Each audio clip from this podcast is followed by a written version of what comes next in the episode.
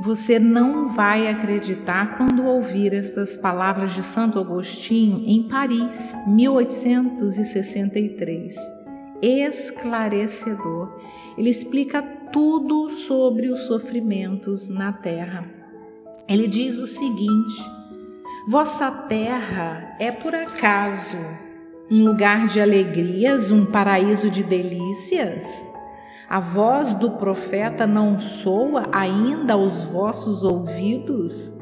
Não clamou ele que haveria choro e ranger de dentes para os que nascessem neste vale de dores? Vós que nele viestes viver, esperai, portanto, lágrimas ardentes e penas amargas, e quanto mais agudas e profundas forem as vossas dores, Voltai os olhos ao céu e bendizei ao Senhor por vos ter querido provar. Oh, homens, não reconhecereis o poder de vosso Senhor senão quando Ele curar as chagas de vosso corpo e encher os vossos dias de beatitude e de alegria? Não reconhecereis o seu amor, senão quando ele adornar vosso corpo com todas as glórias e lhe der o seu brilho e o seu alvor? Imitai aquele que vos foi dado para exemplo. Chegado ao último degrau da abjeção e da miséria, estendido sobre um monturo, ele clamou a Deus: Senhor, conheci todas as alegrias da opulência e vós me reduzistes à mais profunda miséria.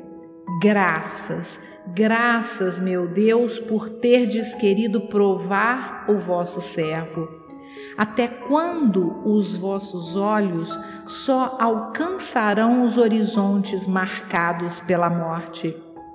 Quando, enfim, vossa alma quererá lançar-se além dos limites do túmulo? Mas, ainda que tivesseis de sofrer uma vida inteira, que seria isso ao lado da eternidade de glória reservada àquele que houver suportado a prova com fé, amor e resignação?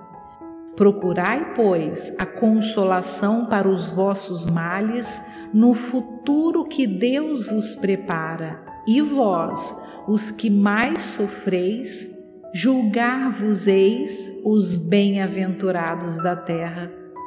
Como desencarnados, quando vagueáveis no espaço, escolhestes a vossa prova, porque vos consideráveis bastante fortes para suportá-la. Por que murmurais agora?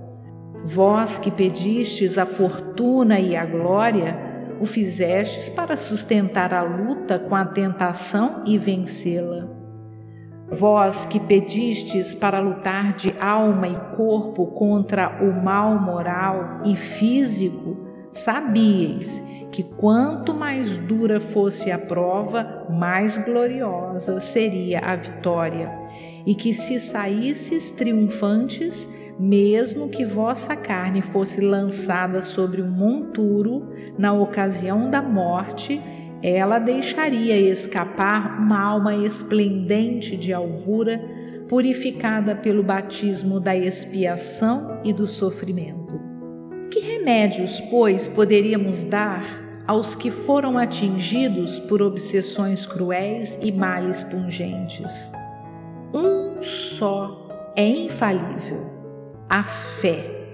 Voltar os olhos para o céu se no auge de vossos mais cruéis sofrimentos cantardes em louvor ao Senhor, o anjo de vossa guarda vos mostrará o símbolo da salvação e o lugar que devereis ocupar um dia.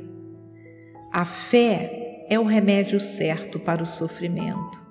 Ele aponta sempre os horizontes do infinito, ante os quais se esvaem os poucos dias de sombras do presente. Não mais nos pergunteis, portanto, qual remédio que curará tal úlcera ou tal chaga, esta tentação ou aquela prova? Lembrai-vos de que aquele que crê se fortalece com o remédio da fé e aquele que duvida um segundo da sua eficácia é punido na mesma hora, porque sente imediatamente as angústias pungentes da aflição. O Senhor pôs o seu selo em todos os que creem nele. Cristo vos disse que a fé transporta montanhas. Eu vos digo que aquele que sofre e que tiver a fé como apoio será colocado sob a sua proteção e não sofrerá mais. Os momentos mais dolorosos serão para ele como as primeiras notas de alegria da eternidade. Sua alma se desprenderá de tal maneira de seu corpo que, enquanto este se torcer em convulsões, ela pairará nas regiões celestes, cantando com os anjos os hinos de reconhecimento e de glória ao Senhor. Felizes os que sofrem e choram, que suas almas se alegrem, porque serão atendidas por Deus. Do livro O Evangelho segundo o Espiritismo, capítulo 5, Bem-aventurados os aflitos, item 19, o mal e o remédio.